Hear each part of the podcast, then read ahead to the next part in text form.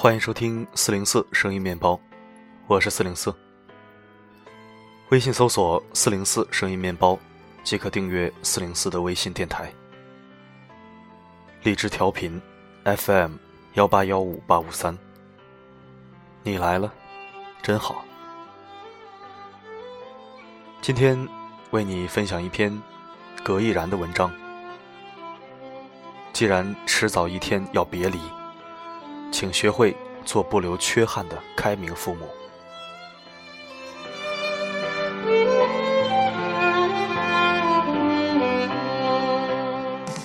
这是中国第一部关于孩子留学的电视剧，叫做《小别离》。作为一部罕见的现象级热剧，《小别离》触痛了中国教育的各种软肋，比如“寒门再难出贵子”吗？阶层固化一直是很多寒门学子难以说出的痛。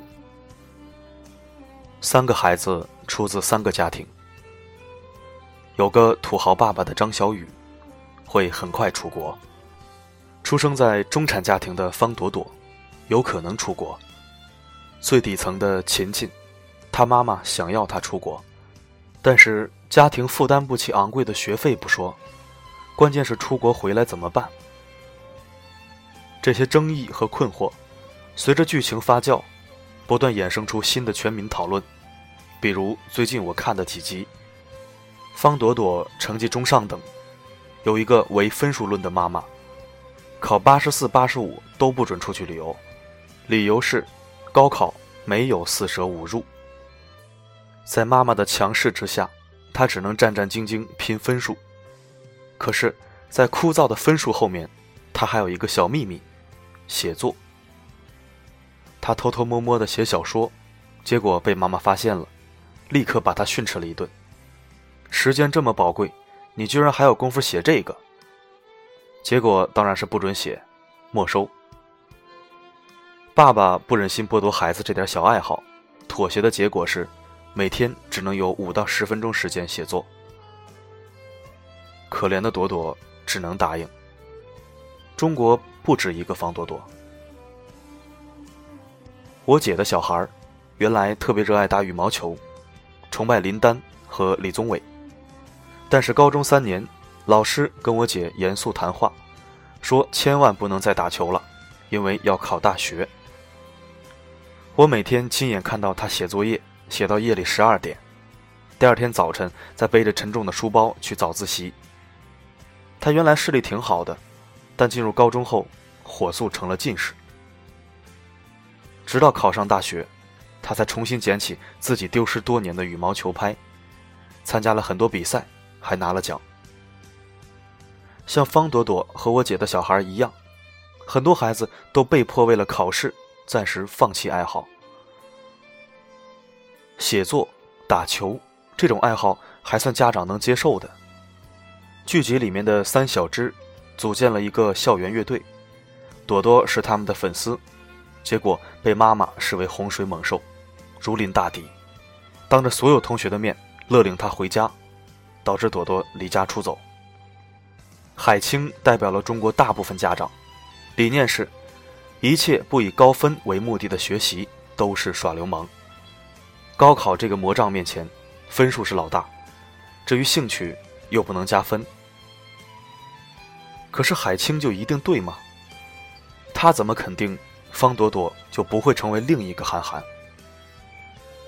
后来朵朵在申请美国学校时受阻，父母才意识到美国学校的评判标准，才艺是很重要的一环。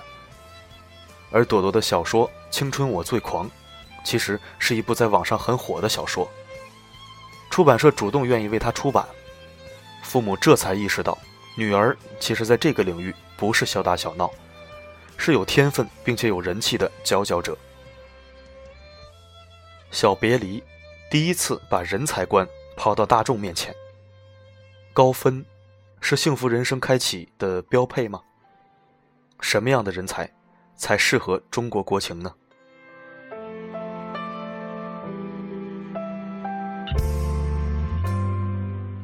扎克伯格。二十岁从哈佛大学退学创业。如果没有父母支持，就不会有今天的 Facebook 和身价五百四十亿美元的互联网新贵。高晓松，清华退学做音乐出专辑，成为不靠脸靠才华吃饭的矮大紧。当然有人说这些都是个例，小扎是国外的，父母本身就是精英。至于高晓松，他出自清华世家，平民家庭不可复制。那就说两个身边普通人家的例子好了。我一个女性朋友，在一篇文章里曾经写过她的成长史。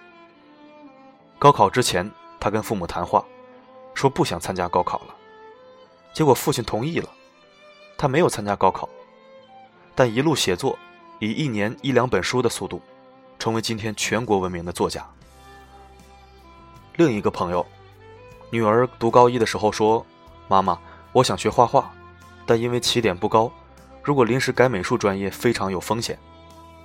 他跟女儿长谈了一次，发现她很有决心，就毅然辞职，带她去上海拜师学艺。今年夏天，终于接到了上海戏剧学院的录取通知书。一直以来，素质教育和应试教育的矛盾，都让家长难以选择。说到素质教育。每次在美国，我都很羡慕他们私立中学无处不在的绿荫和球场，羡慕他们的手工课，羡慕孩子可以做公益帮人盖房子。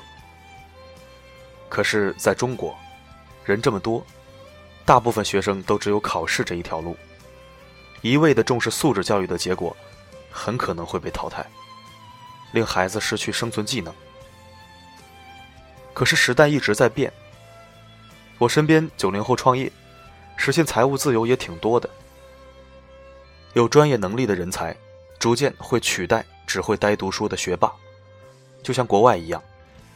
孩子的兴趣，有可能成为他将来的饭碗，他的事业。明星御用发型师李东田，父母都是工程师。他小时候喜欢穿喇叭裤，留长头发。有一天把头发剪了，爸爸居然说。你留长头发，艺术气息比较浓。他的妈妈临终前对他说：“你去过想要的生活，要过得开心呐。”有这样给孩子自由又懂得信任和引导的父母，一九七二年出生的李东田，在那个年代是很幸运的。他二十六岁去了纽约，一年之后回北京创办东田造型。今天。这个跟家族职业完全不沾边，选择了最不被看好的美发行业为终身职业的男生，敲了上市钟。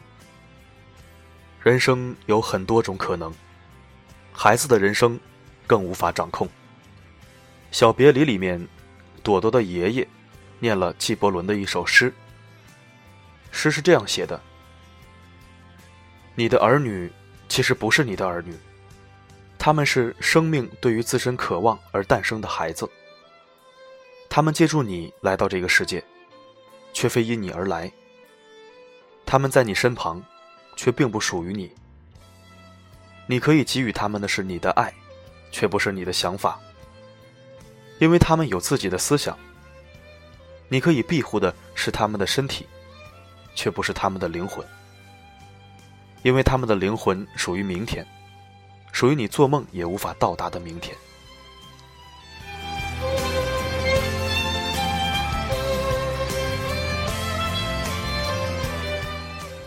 每一个孩子都是天使，在他们蒙昧的兴趣之前，你要做的是倾听、判断，而不是第一反应扼杀，成为他一辈子的遗憾。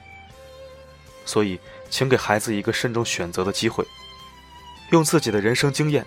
给他建议，分析利弊。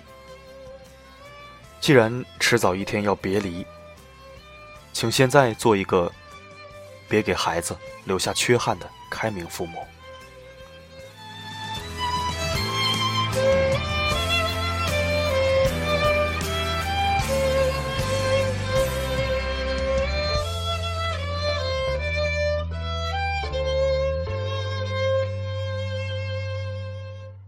感谢收听，这里是四零四声音面包，一枚可以听的公众号。